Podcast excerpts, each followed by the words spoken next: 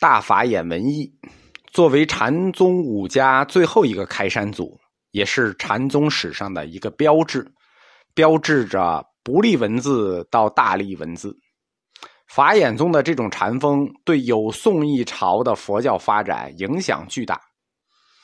在禅宗五家七宗这个运动中，禅宗最后的这两家，五家中最后的两家，云门宗和法眼宗的禅观，等于把禅宗自迦叶拈花微笑以来的两大传统全给改变了。禅宗自拈花微笑以来两大传统，第一个叫行脚游学，第二个叫不立文字。对吧？禅僧嘛，禅众嘛，四处行禅，四处游学，还有就是不立文字。云门宗的禅观总在这里，总在这里是反对行脚游学的；而法眼宗的禅观一切建成是反对不立文字的。这两宗的禅观实际上是对六祖慧能这个仁者心动的一个批判。我们知道慧能的那个“风动幡动，仁者心动”，实际是对这个理论的批判，因为这是对禅宗以自由为心之根本这个概念的一个总清算。从某种程度上来说啊，这两宗的禅观是沉重打击了禅宗以自由为精神内核的主旨。这个主旨是自达摩以来就有的，自由是禅宗精神的内核。但是法眼宗和云门宗的总在这里和一切建成，都对这个自由的精神内核有所伤害。从此，禅宗就开始向庙堂化、教义化和经验化方向发展了。啊，就就像我们现在看的，都是庙里的高僧了，对吧？你已经见不着那种行禅的高僧了，见不着那种劳动的高僧了。禅宗的日常禅行。在大法眼文一以后，就不只是要向内心去发现、向内心去寻找、自心做佛这条路了，还必须要求助于经书，要重视经论。所以我们说，他向经院化方向发展了，对吧？原来只是求自心做佛，即心即佛，无心是道。那现在，对不起，读书吧。回到了原始佛教提倡的佛学三科，原始佛教的佛学三科戒定慧。慧学总持就回到了慧学总持这条道路上来了。他留下两本著作，一本是《宗门十归论》，一本是《大法眼禅师颂十四首》。我们已经讲了这个他的《大法眼禅师颂十四首》这本诗集，主要反映出来的就是这个法眼禅风，或者我们说他的禅观。而另一本呢，《宗门十归论》，那值得好好谈一谈。因为这本书是他对宗门的一些看法。我们说自他以后，这个我们就是宗门就开始谈宗门了啊，不谈家风了，谈宗风了。这本《十归论》非常有史料价值，在当时五代末年，法师开坛讲法、读经经教之风非常盛行。不是说今天才流行讲《金刚经》的，在五代的时候就非常流行，每个庙都有人讲。这在禅宗南方禅师中相当普遍，但是大法眼文艺把这种风气推到了一种自觉，并把这种学习气氛和学习方法讲经、组织同学们学经纳入到他法眼的这个规则中来。这实际等于一反南禅宗的根本禅风。我们说南禅宗的根本禅风是什么？从心上悟。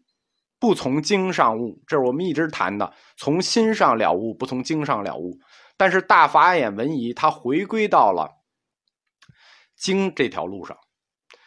这条路实际是禅宗北宗的倡导，就是说，到了法眼文仪，实际把六祖慧能清算了，回到了神秀，倡导即教悟宗，就是要依靠经教来了悟。如果远追这一法系呀，我们其实可以看到大法眼文仪这种思路的端倪。大法眼文仪他的法系，如果我们往前追，对吧？德山宣鉴传雪峰义存，雪峰义存传玄沙师辈，玄沙师辈传罗汉贵琛，罗汉贵琛传大法眼文一。五代以前，文一大师的元祖法眼宗的元祖是谁？德山棒德山宣鉴。德山大师在我们这个禅宗史里讲过啊，他是非常少见的禅宗北宗出身的大师。他最早不是北宗的周金刚同学代表北宗去南宗挑战，到了里阳，碰到了天皇寺社区的麦饼大师龙潭崇信，哎，折了。所以说，整个法眼宗一系，在他遥远的基因里，实际是有北禅宗血脉的。《石龟论》呢，它反映了当时从晚唐到五代中国佛教的若干原貌，我们都可以在这里看到。兴于晚唐的禅宗统一运动，如何从江西、湖南两大禅系分裂成维养、临济、曹洞、云门、法眼五大流派？在《石龟论》中，对每一派的前尘往事、过往因缘，文艺大师都发表了自己的看法。我们说，正式的僧史是北宋大僧正赞宁写出来的。在正史之前，我们研究佛教史，实际上。很多资料来自于大法眼文一的这本《宗门石龟录》，可以说这本书基本概括了北宋以前的禅宗史，比较简单，脉络是比较清楚的，概括了这个禅宗史。因为汉传佛教史啊，从中唐以后，我们就不用讲其他的宗派了，主流就是禅宗史和净宗史。清凉文艺大师。是最早站在一个大佛学史观的角度上，是回头去看佛教发展的宗师。很早他就有这种高度。他说：“天下丛林至盛，哎，这是《石龟录》里的说说法啊。他说：天下丛林至盛，禅社极多，宗派纵横。但是呢，按达摩西来意。”本是直指人心，见性成佛。就达摩西来的时候，本来就是直指人心、见性成佛，并无门风可上啊，对吧？现在天下丛林这么多，达摩来的时候可没有这事儿，只是想见性成佛。但是自南能北秀之后，见解差别，那南北分宗了啊，南南禅宗与北禅宗。然后呢，南禅宗又继续分，而于慧能之后。有司让二师少化，司让二师就是清源行思和南岳怀让，司让二师少化，司出千师，让出马祖，就是怀司出了石头西迁，这个行思出了呃石头西迁，怀让出了马祖道一，复有江西石头之号，那就是有中唐的两大禅系，江西禅和石头禅，从二之下各分派别，各镇一方。源远流觞，不可单计啊！就是说，所有的派都是从这儿出来的，各镇一方。那的流觞，就是它最早的那个源头，就是在这里。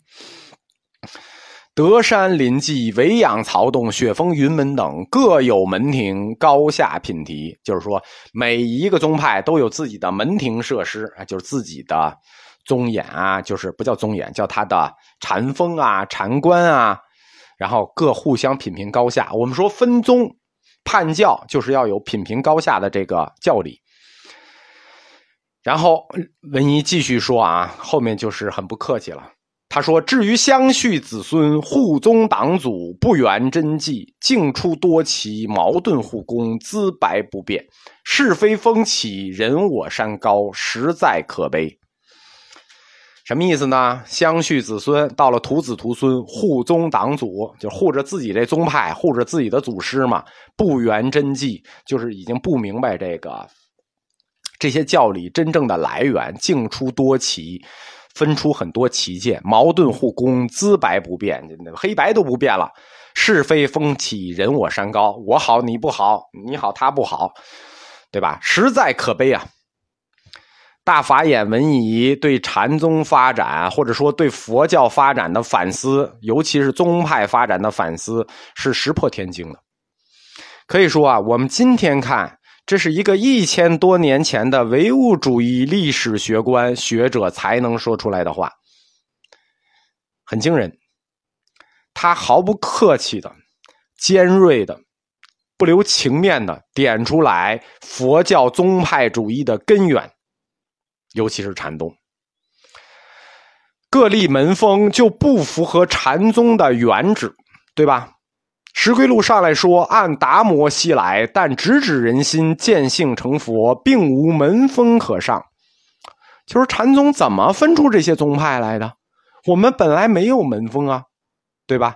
竟然发展成了宗派主义，这是佛教史可以说最早的这个对发展进行反思的这么一个宗师。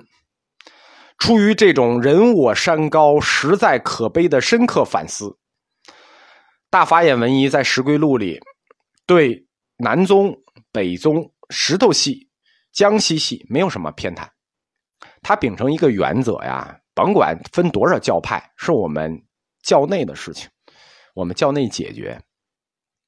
所以他对禅宗内部采用了调和的方式。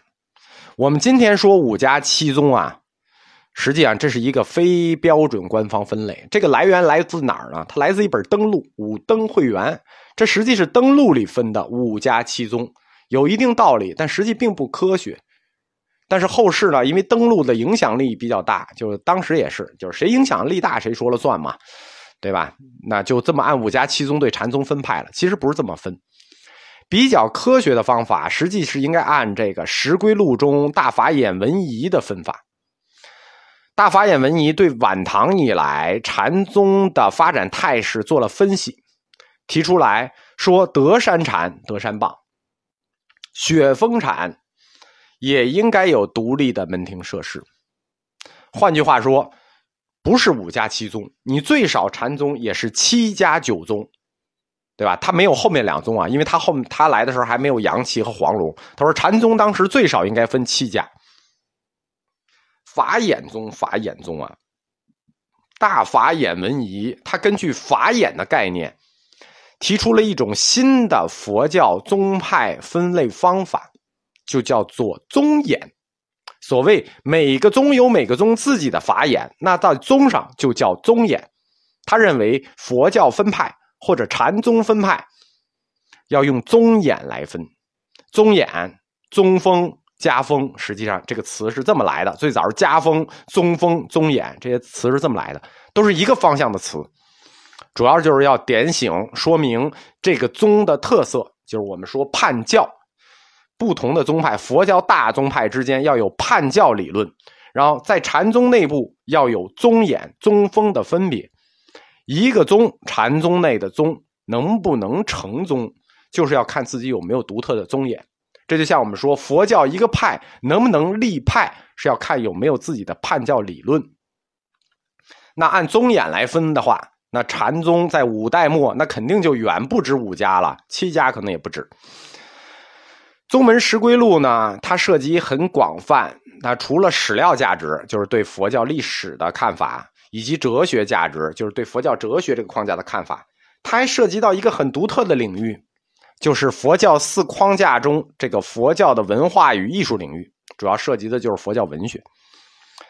等于佛教四框架理论，除了神学理论在宗门十归录里没提到，剩下三个领域他都发表了意见。但是大法眼文仪禅师呢，对佛教文学的看法很迥异。哎，果然不是一样的法眼啊，眼睛长得不一样。他本人是石头宗宗师，对吧？石头系宗师，石头宗宗师，我们说了，那历来是知识分子，对吧？多有诗作，呃，从德成开始，传歌呀、波卓歌呀、乐道歌啊，各种诗，什么北邙歌呀，都有。而且大法眼文一自己也留有诗集啊，我们前面刚说过，这十四颂啊，用诗歌。宋体寄语的形式来表达自己的宗门法旨，来表达自己的禅风，在当时禅林形成风气，就是写诗、写公案、写故事。但是对于这种方式，文艺自己写诗，但是他非常反对，奇怪吧？而且虽然他坚决的反对了，但没有想到的是。这种写诗的风气、写颂的风气，到了北宋会发展到极盛，什么意思啊？如果说中国文学的巅峰是就诗歌类的，是唐诗，那佛教这诗歌类的巅峰，那就到了宋朝，叫做颂，它不叫诗，它也不叫词，它叫颂，歌颂的颂。大师您自己写诗表达法意，但你还反对这种形式，这是为什么呢？我觉得这可能跟他的创作体会有关，就是他自己写诗的过程中，他自己有体会。他说：“今之参学者，以歌颂为等闲，将制作为末世，任性之徒多类于野谈。野谈就是胡说八道。换句话说呢，他自己创作，所以他就说，在写诗歌还在写文学故事的时候，有时候呢，为了表达这个情绪，就会任性之土，就会把话说过，容易放纵性情，那就近于野谈。实际就是说，呃。”说过了啊，这个意思就是，这种歌颂形式呢，实际就是我们说的佛教四框架中的佛教文学部分。这佛教文学部分到了宋朝呢，从诗歌颂发展成了禅宗故事、公案、颂古一大套东西。实际从近代的角度看，这就是佛教鸡汤书，甚至是这种感情、灵魂鸡汤书的元祖。就我们今天看的这些感情的什么鸡汤书，最早就是从佛教鸡汤书来的。大法眼文一他很早就意识到了这个问题，说我们在表达佛理的过程中，运用诗歌和故事，优点是什么呢？优点是老百姓一听就懂，哎，情绪激动，印象深刻。但缺点是什么呢？缺点是有的时候你为了说理，就会开始胡编。故事可能开始胡编，然后细节，总之啊，率性而为吧，率意为之，就像他说的，任性之土过于任性了。这个创作有的时候这是不可避免的，这就跟今天我们看的很多鸡汤的书一样，幸福的哲学课一样，是一个简单的道理，对吧？有时候就是为了表达一个简单的道理呢，他要给你编出来无数没有影子的故事，而且还说的都跟真的一样。这是一种很坏的风气，叫为了宣传而宣传。其实为了宣传而宣传是可以的，但是你为了宣传而撒谎就不合适了。也正是如此，这个文怡老师他最早就感受到了佛教文学和艺术可能发展的这种趋势，所以他反对啊，但是反对无效。我们说到宋就开始形成了高峰。登陆啊，那就是故事；诵古啊，那简直越来越多。到今天呢，满世界都是。如果你作为高僧，你不出本书写点这种东西，你都不好意思叫高僧。他的优点呢，是开创了禅宗或者说佛教向中国民间大普及的这么一个局面。优势是便于普及，因为在佛教四框架中啊，真正对民间老百姓的信仰有影响力的。不是历史，也不是教理，就是文学，而且文佛教文学的影响力是一种潜移默化的。这很简单啊，对吧？你爱听故事还是爱听道理？我有两门课，佛教历史和佛教哲学。那哲学就没有多少听众，对吧？你想，你爱听故事还是爱听道理？后世诞生了大量的禅宗故事，啊，有很多公案。其实那也不能说都是瞎编啊，这是。这个都有影儿，这是因为跟晚唐五代的历史年代有关。就之所以会诞生那么多的佛教故事，就跟这一段年代这一百年的时间有关。五代十国阶段呢，是禅宗行脚天下的一个新时代。我们说过，乱世嘛，行脚游学很普通，本身就是他们的两大法旨之一。互相游学，互相见面，禅观就互相影响。我们说，我们很难去划分清楚这些宗师们在观点上的明显界限，对吧？他们的师承也很难划分清楚。交流多了，故事就多，有人的地方就有江湖，对吧？而且很多本来是无意义的对话，或者是一些行脚的故事，那在中国民间，哎，传到民间这种无意义对话，对吧？中国民间向来就不缺像咪蒙这样的段子手啊，经过这种后世的包装、民间的改变，那就形成了大量的佛教文学故事。而且这种佛教文学故事呢，有一特点，就是基于一句话、基于一句禅语，给你阐发成一个文学故事。比如说什么云在青天，水在瓶，对吧？这个什么呃，就是反正都是这种基于一句禅语产生的文学故事，比如吃茶去，对吧？呃，通过文学故事来传递二手的佛学知识，呃，让佛教的义理呢向大众化，我们不好说低俗化啊，向大众化、通俗化去演变。实际这是全世界宗教的发展方向，这不是佛教的事情。基督教也一样，你看那个天路历程就知道了，对吧？基督教也是大量的用基督教的文学故事去传授二手的基督教知识，那佛教也一样。实际上，这个这是宗教演变的一个必然趋势。毛主席说过嘛：“艺术要为人民大众服务，佛教也要为人民大众服务。”从趋势上讲，大法眼文仪所反对的这种 诗歌故事。恰恰是禅宗利用它向大众普及发展的重要工具。